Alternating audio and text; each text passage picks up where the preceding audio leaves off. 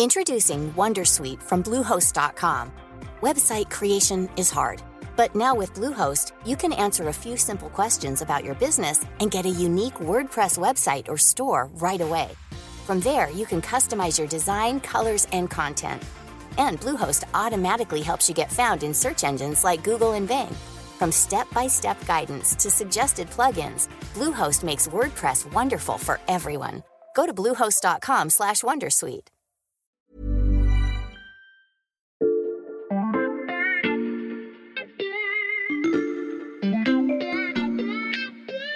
Bonjour, c'est Charlotte Baris. Cette semaine, dans la loupe, je vous propose de découvrir ou redécouvrir une sélection des portraits de ceux qui ont marqué l'actualité ces derniers mois. Bonne écoute S'il y a bien une actualité à côté de laquelle vous n'avez pas pu passer récemment, c'est la visite du roi Charles III en France. Discussion à l'Élysée avec Emmanuel Macron, bain de foule sur l'île de la Cité, promenade dans un vignoble à Bordeaux, découverte du chantier de Notre-Dame de Paris. En trois jours seulement, le programme était très dense et parmi les grands rendez-vous du souverain britannique figurait également un discours au Sénat. Pendant 20 minutes, devant les parlementaires, il a rappelé les liens entre la France et l'Angleterre. À la fin de son discours, députés et sénateurs se sont levés pour l'applaudir pendant plusieurs minutes. Des applaudissements qui nous feraient rêver, Madame la Présidente et moi-même, dans nos hémicycles respectifs. Et nous ne désespérons pas, Monsieur le Président. Vous venez d'entendre la conclusion de ce discours prononcé par Gérard Larcher. Dans la soirée, le président du Sénat est invité au dîner qui est organisé à Versailles, où il discute avec Mick Jagger et trinque avec Hugh Grant. Et s'il a été convié à un tel événement, c'est parce que son statut dans la vie politique française est majeur. Il est le deuxième personnage le plus important de l'État, c'est-à-dire que s'il devait arriver quelque chose au président de la République, ce serait à Gérard Larcher d'assurer l'intérim. Pourtant, les Français le connaissent peu, alors qu'il débute cette semaine son cinquième mandat, dont quatre consécutifs à la tête de la Chambre haute. Une longévité qu'il doit à une méthode bien rodée, mais que certains pourraient qualifier de désuète. Dans l'épisode d'aujourd'hui, on vous fait découvrir la personnalité du président du Sénat et la politique façon Gérard Larcher, bien loin des codes appliqués par Emmanuel Macron.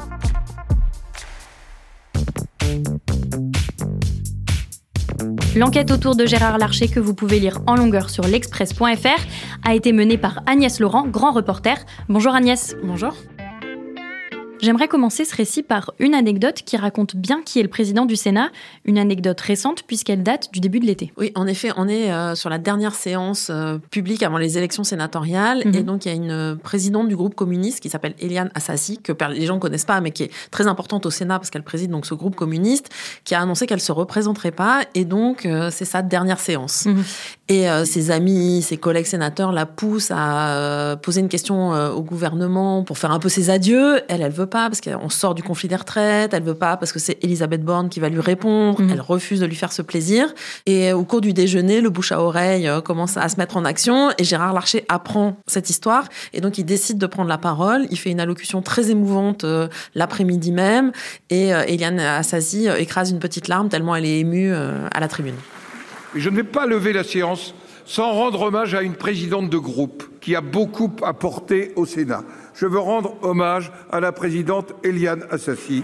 Elle a été la sénatrice de l'année 2022 avec euh, ses convictions, avec son engagement et cette forme d'attention aux autres, aux plus modestes et aux plus pauvres. Elle incarne vraiment une richesse pour notre Sénat et pour notre République. Je voulais la remercier personnellement. Agnès, ce goût de la petite attention, c'est très représentatif du style Gérard Larcher. Oui, alors euh, c'est impressionnant. Alors euh, il se raconte qu'à ses débuts, il avait un petit carnet dans lequel il notait tous les détails des Mhm. interlocuteurs euh, qu'il avait, c'est-à-dire euh, qui a combien d'enfants, qui était sa femme, ce que faisait sa femme, combien de fois il avait été élu, etc. Et aujourd'hui, il continue. Alors il a plus le petit carnet, paraît-il, mais il se souvient quand même des détails. Il est capable de demander l'opération du petit dernier, enfin des choses très précises. Et puis il est très disponible. Donc en fait, on lui demande un rendez-vous, il le donne. Euh, il y a des remises de Légion d'honneur, il est toujours euh, partant pour euh, les remettre. Euh, il ouvre les beaux salons du Sénat. Euh, il prend son temps. Et d'ailleurs, il prend tellement son temps que en février dernier, il remet une Légion d'honneur euh, à une présidente d'une association de, prévention du suicide chez les adolescents. Il lui a promis. Donc il passe deux heures, il voit sa famille, il leur parle, etc. Et au moment de partir, il lui dit bon, faut que je file parce qu'en fait, faut que j'aille euh, en Normandie parce que mon père vient de décéder. Et la dame, on a été très marqués parce qu'elle qu'elle dit, c'est il a, il a rien laissé voir en fait. On comprend donc bien quelle est la méthode Gérard Larcher et on peut dire qu'elle a fait ses preuves puisque le président du Sénat est entré en politique alors qu'il n'était que lycéen. Oui, alors il a commencé chez les jeunes gaullistes et en Mhm. fait il a jamais quitté euh, cette famille politique. Alors la famille politique a changé de nom 50 fois, il y a eu le RPR, l'UMP, euh, maintenant les Républicains, mais lui il a toujours fait partie de de ça. Il a été un temps proche de Charles Pasqua, euh, puis après euh, il est rentré au comité politique. Enfin voilà, il a fait toute sa carrière euh, dans ce parti. Les 32 heures sont devenues l'objet d'un débat, mais façon Sénat. Un amendement déposé par le RPR Gérard Larcher Il faut rendre les entreprises plus compétitives, mais les entreprises, demain, elles produiront deux fois plus, avec deux fois moins d'hommes. Nous essayons de trouver, dans cette nécessaire compétitivité, la place des hommes. Et pourtant, il se destinait plutôt au métier de vétérinaire au départ, en travaillant notamment pour l'équipe de France d'équitation. Mais c'est à Rambouillet, dans les Yvelines, qu'il débute sa véritable carrière, celle d'un politique. Agnès, quel poste il occupe? Alors, il commence très modestement comme conseiller municipal euh, de cette ville, euh, qui est une ville moyenne avec 25 000 habitants. Mhm. Mais surtout, il a été élu maire en 1983 et il va rester maire jusqu'en 2014. Ce qui est quand même un truc très très long. euh, et il applique la même recette, c'est-à-dire très local, très attentionné vis-à-vis de ses administrés. Donc, quand il y a des nouveaux habitants qui arrivent à Rambouillet, il leur fait faire euh, une fois par an le tour de la ville en bus. Euh, euh, Il y a une fête très spécifique à Rambouillet qui s'appelle la Saint-Lubin, qui a une sorte de comice agricole en costume euh, d'époque, etc. Donc lui, il fait le battleur sur le perron de la mairie. Quand il y a le défilé des animaux, il est capable de parler vache, euh, cochon, euh, puisqu'il est quand même vétérinaire à la base. Voilà. Plus récemment, il a fait la rentrée scolaire. Alors, il était en campagne sénatoriale, mais cette année, il était dans une école euh, Mhm. en train de faire la rentrée scolaire. Conseiller municipal, maire, sénateur, Gérard Larcher gravit peu à peu les échelons jusqu'à devenir ministre, plus précisément ministre du Travail. On est en 2004, Jacques Chirac est président de la République et Jean-Pierre Raffarin, Premier ministre. Au chapitre social, euh, réunion cet après-midi autour de Gérard Larcher des partenaires sociaux. Le ministre euh, délégué aux relations du travail voulait jouer un rôle de facilitateur pour euh, déterminer les secteurs dans lesquels des négociations salariales sont prioritaires. Oui, alors il est ministre délégué. Alors c'est important parce qu'en fait, il a jamais été ministre de plein exercice, Mhm. Gérard Larcher. Il a toujours occupé une place assez modeste au gouvernement, importante puisque ministre du Travail, c'est important, mais jamais de premier plan. Et surtout, il a toujours gardé un pied dans le terroir, à Rambouillet. Euh, C'est-à-dire que quand il est nommé ministre, il est obligé de quitter son poste de maire. Il confie à Jean-Frédéric Poisson, son adjoint, mais en fait, il le confie pas vraiment. C'est-à-dire qu'il garde la main sur la ville. Il a gardé Mhm. des postes euh, comme euh, président du groupe de la majorité municipale. Enfin, il a, il a créé des, des, des objets comme ça qui lui permettent de garder euh, totalement la main sur sa ville, parce qu'il y tient beaucoup. D'ailleurs, aujourd'hui encore, il tient une permanence tous les vendredis après-midi. Donc, on peut prendre rendez-vous, on appelle, on prend rendez-vous et on peut rencontrer Gérard Larcher dans un délai de un mois à peu près. Donc, ce qui est quand même assez rapide hein, pour Mhm. un homme très occupé. Alors après, Gérard Larcher, c'est pas un révolutionnaire. C'est-à-dire que pendant des années, il a refusé le McDo euh, dans sa ville. Donc euh, ça crée un peu de remous. Il refuse le RER Mhm. depuis des années, alors que ça pourrait quand même aider un certain nombre de ses administrés euh, qui travaillent à Paris et à qui ça pourrait être utile. Mais il veut pas que la banlieue vienne dans sa petite ville tranquille. Pour ton récit, Agnès, tu as échangé avec ceux qui fréquentent ou ont fréquenté Gérard Larcher. Qu'est-ce qu'on dit de lui? Bah, en fait, les gens sont d'abord sont assez louangeurs et ils parlent de lui comme un des derniers monstres politiques encore en activité. C'est-à-dire Mhm. que c'est de la politique un peu à l'ancienne, au bon sens du terme, c'est-à-dire avec un grand P, donc euh, très ancré dans le local, euh, très attentionné, euh, amour du temps long. Il n'est pas dans la petite phrase, il tweet très peu, il fait très peu de matinales en réaction à des événements. Enfin voilà, c'est sa manière de faire de la politique à l'ancienne. Un long parcours politique dans une petite ville sans McDonald's. Est-ce qu'on peut dire que c'est une personnalité politique à l'opposé d'Emmanuel Macron? Oui, alors c'est sûr qu'on n'est pas du tout dans la Startup Nation Mhm. quand on voit Gérard Larcher. hein. Mais euh, c'est son truc. Et puis, euh, il s'oppose euh, un peu aux macroniens qui, eux, sont euh, dans le temps rapide, euh, qui veulent faire bouger les choses et qui regardent ces sénateurs un peu avec dédain.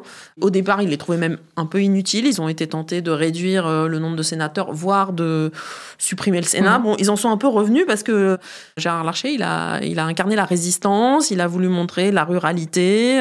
il joue vraiment beaucoup cette carte-là, Mhm. c'est-à-dire la carte du territoire. Il a des petites phrases comme on ne dit jamais oui par discipline ou non par dogmatisme. Il le répète tout le temps. euh, voilà, c'est son truc. Euh, il raconte qu'il a été élu bébé Blédine euh, quand il était petit, donc on a l'image de quelqu'un de rond, jovial. Mhm. Voilà, il entretient vraiment ça. Et alors son grand mantra, ce sont les territoires. Il parle tout le temps des territoires, des territoires, des territoires. Le deuxième homme de l'État français est un monstre politique, fervent défenseur des territoires et très loin de la Startup Nation, mais vous allez l'entendre, certains préfèrent le classer dans la catégorie des dinosaures.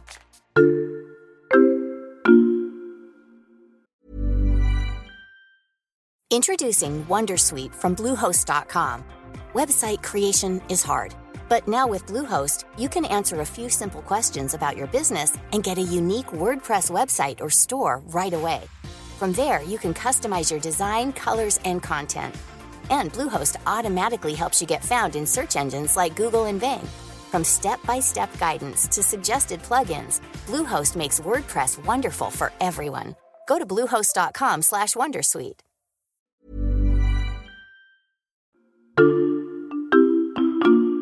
l'a vu, il y a donc des anecdotes qui soulignent la camaraderie et l'attention dont peut faire preuve Gérard Larcher.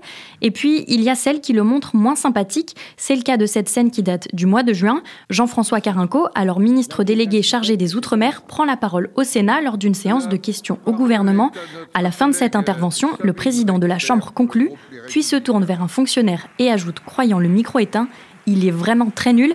Agnès, c'est aussi ça, Gérard Larcher. Oui, parce que tout le monde pense que c'est un type sympa avec son air bonhomme. En fait, euh, il peut avoir ses coups de griffe, alors, Mhm. notamment à l'égard des membres du gouvernement. C'est-à-dire qu'il déteste quand les gens euh, ne respectent pas le Sénat. Donc, euh, et Jean-François Carinco en a été un peu victime. Mhm. Mais il n'est pas le seul. hein. Il y en a eu d'autres. Il y a eu Benjamin Griveaux, notamment, qui a eu droit à une petite sortie. Voilà. Il faut pas sous-estimer Gérard Larcher. C'est un vrai homme politique qui a ses intérêts. Jean-Pierre Raffarin s'en souvient. Il l'a battu deux fois à la présidence du Sénat. Mhm. Jean-Pierre Raffarin était soutenu par Nicolas Sarkozy, persuadé de, de gagner. Et en fait, deux fois en 2008 et en 2014, Gérard Larcher met le bas, mais à, à plat de couture. En jouant la carte du Sénat, des sénateurs, vous allez voir comme je vais bien m'occuper de vous, etc., etc. Retour en France avec une élection sans surprise, celle de Gérard Larcher à la tête du Sénat. Pour moi, c'est une formidable chance de pouvoir conduire cette action de renouveau avec tous mes collègues. Cette maison fonctionnera euh, d'une manière que nous déciderons ensemble avec l'ensemble de ceux qui auront des responsabilités. Et je me suis engagé à ce que tout soit parfaitement connu de nos concitoyens. Si on continue la comparaison, on sait qu'Emmanuel Macron a plutôt pour habitude de malmener son entourage et ceux avec qui il négocie. Est-ce que sur ce point aussi, Gérard Larcher est différent? Totalement. Parce que Gérard Larcher, c'est l'homme du consensus. Mhm. Mais c'est un consensus euh, très, très particulier. C'est-à-dire qu'il fait des réunions, euh, il consulte tous les groupes euh, du Sénat. Euh, Eliane Assassi, la sénatrice dont je parlais tout à l'heure, en a été témoin. C'est-à-dire qu'elle dit il fait des réunions pour nous demander notre avis. On sort de là, nous, on n'est pas complètement d'accord. Mais Gérard Larcher, lui, il dit ah ben il y a consensus au Sénat. Mhm. Et quand on lui fait remarquer, il dit Ah, mais non, mais il y avait une large majorité. Et puis, de toute façon, c'est lui le chef, c'est lui dont la voix porte, c'est lui qu'on écoute dans ce contexte-là. Donc, euh, voilà. Il est comme ça et c'est un comportement régulier euh, de sa part avec euh, des anecdotes régulières sur ce sujet-là. Tu en as une autre à nous partager? Oui, alors, euh, qui concerne le monde de la chasse, parce que Gérard Larcher, c'est un chasseur. Mhm. Il va notamment à l'équipage de chasse à courte de Rambouillet. Enfin, il est vraiment très impliqué dans ce monde-là, même s'il reste discret pour ne pas s'attirer trop d'ennuis sur le sujet. Et euh, à l'automne 2022, euh, le Sénat euh, lance une commission d'enquête euh, sur la sécurité à la chasse. C'est au Mhm. moment où il y a eu plusieurs personnes tuées, blessées euh, dans des accidents de chasse. Et donc, euh, le patron des lobbies des chasseurs appelle Gérard Larcher en lui disant, bah voilà, on voudrait savoir ce qui va se passer. Gérard Larcher lui dit, ah non, mais tout va bien se passer, vous inquiétez pas. Et quand le rapport sort, c'est une bombe pour les chasseurs. C'est c'est très critique, euh, etc. Et donc, le lobbyiste des chasseurs, donc qui s'appelle Thierry Coste, n'est pas très très content. Il en conclut que Gérard Larcher avait pas très envie de se salir les mains. Et quelle est la relation de Gérard Larcher avec le président de la République? Ça a mal commencé parce que au Sénat, dès les débuts, il y a eu une enquête sur l'affaire Benalla. Vous vous souvenez euh, de ce proche d'Emmanuel Macron, euh, voilà, et une enquête très très critique. Et Gérard Larcher n'a rien fait pour empêcher les sénateurs de critiquer Mhm. et d'avoir un, un rapport très dur. Donc euh, ça a très mal commencé. Aujourd'hui, on est plus dans un jeu de rapport de force, c'est-à-dire que Emmanuel Macron n'ayant pas de majorité parlementaire, il joue du Sénat où il pense parfois pouvoir avoir une majorité. Donc il commence par présenter ses textes au Sénat. Ça a été le cas déjà plusieurs fois. Ça va être le cas sur le texte immigration dans Mhm. quelques semaines, où il espère du coup décrocher une majorité au Sénat pour après arriver à l'Assemblée avec un texte déjà euh, bien ficelé et donc que les républicains de l'Assemblée soient obligés de suivre. Donc en fait, il y a, il y a une sorte de jeu entre deux. Après, euh, Gérard Larcher n'est pas toujours tendre avec Emmanuel Macron, Euh, notamment on l'a vu euh, fin août quand il y a eu ces fameuses rencontres de Saint-Denis Gérard Larcher a dit euh, attention euh, à ce que ça ne débouche pas sur rien. Il a la dent un peu féroce de temps en temps. Pourtant, malgré cette dent féroce et son rôle de premier plan, le président du Sénat prend rarement des positions très marquées sur les sujets. Alors c'est vrai. Alors il a quelques convictions assez profondes sur la République, la laïcité. Euh, il veut pas qu'on raconte des choses fausses aux Français. euh, Mhm. Mais après, il a fait quand même de l'art de l'esquive euh, sa marque de fabrique. Nicolas Sarkozy dirait si tu n'as besoin de rien, tu appelles Gérard, ce qui veut quand même dire beaucoup. Mhm. Donc euh, voilà, Gérard Larcher, il a une élasticité qui désarçonne pas mal ses interlocuteurs euh, dans ou à l'extérieur de sa famille politique. Dans sa famille politique, c'est-à-dire? Bah, par exemple, euh, la dernière élection présidentielle a été assez caricaturale de ça, c'est-à-dire que Gérard Larcher, il, il soutient Valérie Pécresse euh, publiquement, Mhm. enfin, il est euh, membre du comité de soutien, etc. On sent que Valérie Pécresse, ça prend pas trop, même y compris au moment de la primaire, donc il y a des gens qui commencent à dire... hein. En privé, il dit oui, peut-être qu'elle va pas y arriver, mais jamais il lui dit ouvertement et Mhm. jamais il ne la décourage. D'autres gens disent bah peut-être qu'on peut imaginer un rapprochement avec Xavier Bertrand. Euh, il dit oui, oui, et en fait il lui en parle jamais. Il continue d'aller au meeting de Valérie Pécresse, euh, de s'installer au premier rang et d'applaudir. Voilà, son intérêt c'était les Yvelines. Valérie Pécresse elle est élue des Yvelines, donc ils font front commun. Et tant pis si la présidentielle se passe pas très bien pour les Républicains. Après ce score historiquement bas pour la droite, eh bien c'est le président du Sénat qui sort du bois ce matin. Gérard Larcher propose de créer un projet parallèle en dehors du parti. Moi, je propose que nous nous retrouvions pour analyser la situation et engager une démarche au travers des territoires pour reconstruire un projet qui rassemble la droite et le centre. Je ne peux pas me résoudre à ce que les républicains n'incarnent qu'un segment qui aujourd'hui pèse 8%. Agnès, après cinq mandats au poste de président du Sénat, quelle peut être la suite pour Gérard Larcher? Alors c'est toute la question. Bon, pour l'instant, il a été élu euh, là, donc il va, il va continuer trois ans. Mais certains commencent à dire Matignon, ça pourrait être une option pour Emmanuel Macron euh, dans les prochains mois, Mhm. etc. Alors lui, jusqu'à maintenant, il avait dit euh, les conditions politiques ne sont pas aujourd'hui euh, remplies, donc en semblant dire euh, non merci quoi. Ce week-end, il a un peu infléchi son propos euh, dans le Parisien. Il a dit euh, il ne faut pas insulter l'avenir, ce qui laisse quand même Mhm. quelques portes ouvertes pour l'avenir. Et est-ce qu'il pourrait à nouveau dans trois ans se présenter à la présidence du Sénat? Alors il pourrait, hein, rien ne l'empêche. Après, on commence à parler un peu retraite pour Mhm. Gérard Larcher. Euh, certains racontent qu'il pourrait se retirer au Pays Basque. Alors lui, il dit non, non, pas du tout. Moi, si je me retire, c'est dans ma forêt de Rambouillet, donc euh, voilà. Mais quand même, il sent qu'il n'est pas tout jeune Mhm. euh, et que ça pousse un peu derrière. Il y a des sénateurs euh, un peu plus jeunes comme euh, Bruno Retailleau, euh, Philippe Bas qui avait mené l'en- l'enquête sur Benalla, qui commencent à se dire euh, peut-être que on pourrait prendre la place. voilà. Donc cette élection est un peu charnière pour Gérard Larcher, c'est un peu la dernière probablement.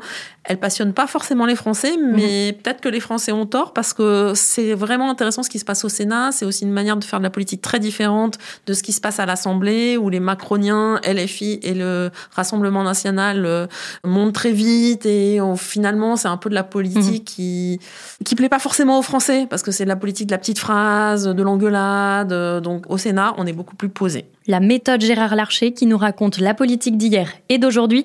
Merci beaucoup Agnès pour ce récit. À bientôt. Agnès Laurent, grand reporter à l'Express. Chers auditeurs, si vous voulez vous plonger dans la lecture des enquêtes de la cellule récit du journal, ça se passe sur l'express.fr. Sur notre site, dans l'onglet 70 ans, vous pouvez également vous inscrire au grand colloque organisé pour l'anniversaire du magazine.